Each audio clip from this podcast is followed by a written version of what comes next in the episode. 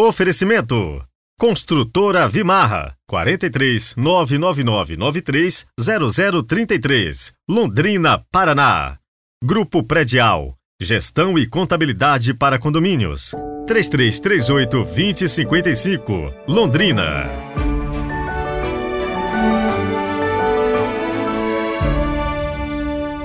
Olá, bom dia, bem-vindos a esta nova semana que o Senhor, na sua graça, nos concede. Hoje é segunda-feira, 8 de maio de 2023 e eu quero falar com você que nos acompanha todos os dias. Ajude a divulgar o nosso podcast, envie para os seus amigos, convide as pessoas para a nossa equipe. É isso mesmo, você faz parte deste grupo. Eu não vejo você como um mero espectador. Você é também um evangelizador. Rezemos.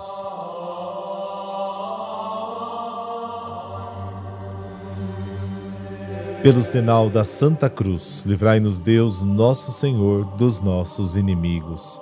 Ó Deus, que unis os corações de vossos fiéis num só desejo, dai ao vosso povo amar o que ordenais e esperar o que prometeis, para que na instabilidade deste mundo Fixemos os nossos corações onde se encontram as verdadeiras alegrias. Amém.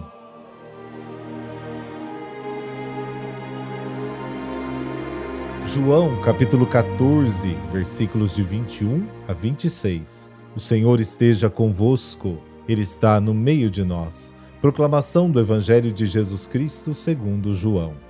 Naquele tempo disse Jesus a seus discípulos: quem acolheu os meus mandamentos e os observa, esse me ama.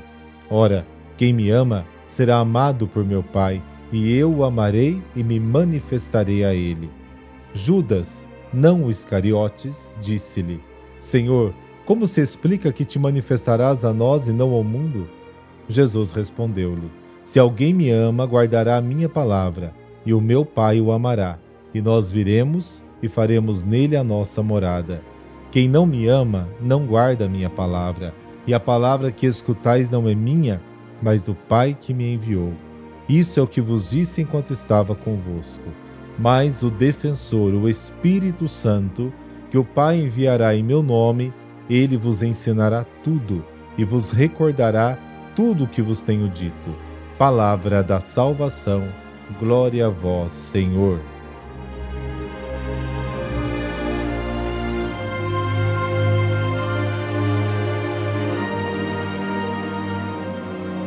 O amor à pessoa de Jesus acontece guardando seus preceitos, acolhendo a palavra de Cristo, fazendo-a penetrar no coração e guardando-a com zelo. O verdadeiro discípulo, que mostra que ama concretamente o Senhor, será objeto de um amor especial do Pai e do Filho. Esse amor de Cristo por seus amigos resultará em uma manifestação especial exatamente como está no versículo 21. Essa linguagem misteriosa provoca a intervenção de Judas, não Iscariotes, o texto deixa bem claro que pede explicações. Ele revela a mentalidade dos judeus em relação à manifestação do Messias. De fato, os judeus esperavam o Messias que apareceria de maneira espetacular para se revelar a todos como rei de Israel e lideraria a vingança nacional contra os governantes pagãos e estabeleceria definitivamente o reino de Deus. Por isso, Judas não entende por que, que Jesus, com toda essa glória que o esperava, iria se manifestar apenas aos seus discípulos e não ao mundo. Não tinha muita lógica esta palavra de Jesus do ponto de vista de Judas. A resposta de Jesus, à primeira vista, parece ignorar a pergunta, mas na realidade é a resposta mais profunda à pergunta do apóstolo. Jesus esclarece que sua manifestação aos amigos não se dará de maneira espetacular e externa, mas no fundo das consciências, com sua vinda junto ao Pai no coração dos discípulos. Versículo 23. Com efeito, o reino de Cristo não é de natureza política, não se origina deste mundo, mas se estabelece com a assimilação da verdade. João capítulo 18. Mediante a observância de sua palavra, como enfatiza o versículo 23. Com esta interiorização da revelação de Cristo, os discípulos tornam-se templo de Deus e acolherão as pessoas do Pai e do Filho. Jesus se manifestará verdadeiramente aos seus amigos que o amam concretamente, porque voltará para eles e habitará para sempre em seus corações. Versículo 20. Junto com o Pai, versículo 23, e o Espírito da Verdade, versículo 17. Jesus relaciona a sua revelação à ação do Espírito Santo. Ele, ficando com seus amigos, revelou a palavra de Deus, mas eles não entenderam nem deixaram a verdade penetrar em seus corações. Daí a necessidade da intervenção do Espírito Santo. Portanto, não apenas Jesus, mas também o Espírito é um mestre da fé. Ele ensinará tudo aos que creem. O Espírito Santo não exercerá uma função didática, desconsiderando a revelação de Jesus, mas lembrando aos discípulos as palavras de Jesus introduzindo-os em toda a verdade. João 16. Esta é a primeira passagem do Evangelho de João que fala simultaneamente do Pai, do Filho e do Espírito Santo. Essas três pessoas divinas não são consideradas de forma abstrata, mas em sua relação com os discípulos de Jesus.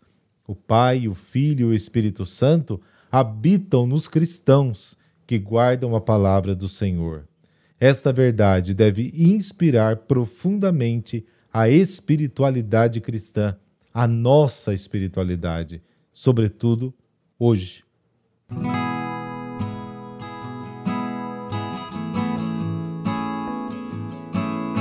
E hoje a igreja celebra e nos faz conhecer a história da bem-aventurada Urica, exemplo de humildade, serviço e misericórdia. Virgem das Irmãs da Caridade de Santa Cruz, que nos mais humildes serviços, sobretudo nas tarefas de ajudante de cozinha, mostrou-se incansável serva do Senhor. Ulrika Nisch nasceu no dia 18 de setembro de 1882 na Alemanha, a primeira de 11 filhos de uma família extremamente pobre. Depois da escola, ela teve que ajudar a sustentar a família servindo em várias famílias. Em 1903 foi atingida por uma grave forma de erisipela, internada no hospital, onde conheceu as Irmãs da Caridade de Santa Cruz, descobrindo assim a sua vocação religiosa. Acolhida na casa provincial, perto de Constança, mudou o nome de Francesca para Ulrica e em 24 de abril de 1907 fez a profissão religiosa ela foi enviada como ajudante de cozinha no hospital, depois como segunda cozinheira na casa de São Vicente, onde permanecerá por quatro anos até agosto de 1912. Ela podia ser misericordiosa, sem ferir, podia dar sem esperar nada em troca, soube enriquecer apesar de ser pobre.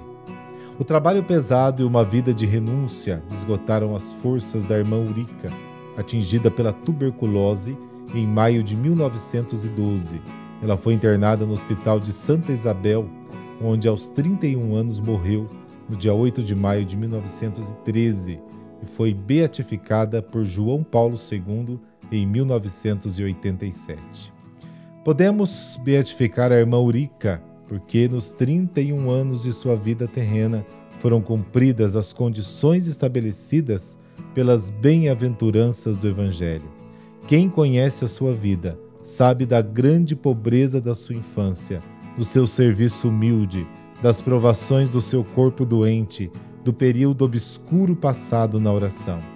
Essas duras experiências levaram irmã Urica a uma pureza de coração que nos fez ver a mão benevolente de Deus as pequenas coisas que recebeu dele em cada momento de sua vida em ação de graças filial.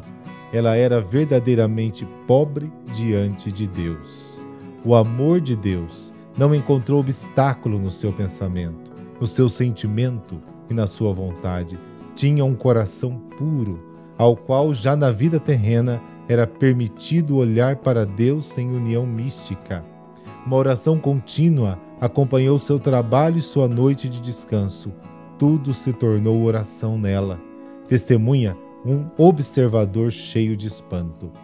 Toda permeada por Deus, Urika Nish tornou-se cada vez mais receptiva ao seu amor que permeou todas as suas ações externas e tornou preciosos até os serviços mais simples para as pessoas ao seu redor.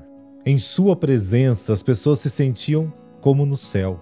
Ela é verdadeiramente bem-aventurada porque não usou de violência, mas se entregou exclusivamente ao poder de um amor sem medida. Assim, a irmã Urica pôde ser misericordiosa sem ferir. Ela pôde dar sem esperar nada em troca. Ela foi capaz de enriquecer, mesmo sendo pobre, como o dissemos acima e gostamos de reafirmar este pensamento. Através da irmã Urica, recebi uma nova alma afirmava uma mulher que teve um destino muito difícil e que, ao lado daquela ordem de freiras, soube abrir-se novamente a Deus e aos homens. Aqueles que encontraram o amor verdadeiro e desinteressado em nosso novo amor abençoado foram os primeiros a considerar esta vida aparentemente modesta, preciosa e grande. Eles reconheceram que as condições estabelecidas pelas bem-aventuranças de Jesus foram cumpridas nela. O próprio Senhor carimbou a irmã Urica com o selo de bem-aventurada. A bem-aventurada, pedimos uma vida de santidade com uma pobreza sincera de coração, unida à pobreza. Desta maneira, ensina-nos a viver a dar testemunho da misericórdia divina na vida de nossos irmãos e irmãs. Sejamos filhos da caridade com a dignidade que nos é necessária. Abençoe-vos o Deus Todo-Poderoso, Pai, Filho Espírito Santo. Amém. Boa semana para você e vamos já nos preparando pouco a pouco para vivermos dentro de poucas semanas o Pentecostes, a vinda do Espírito Santo sobre nós. Até amanhã.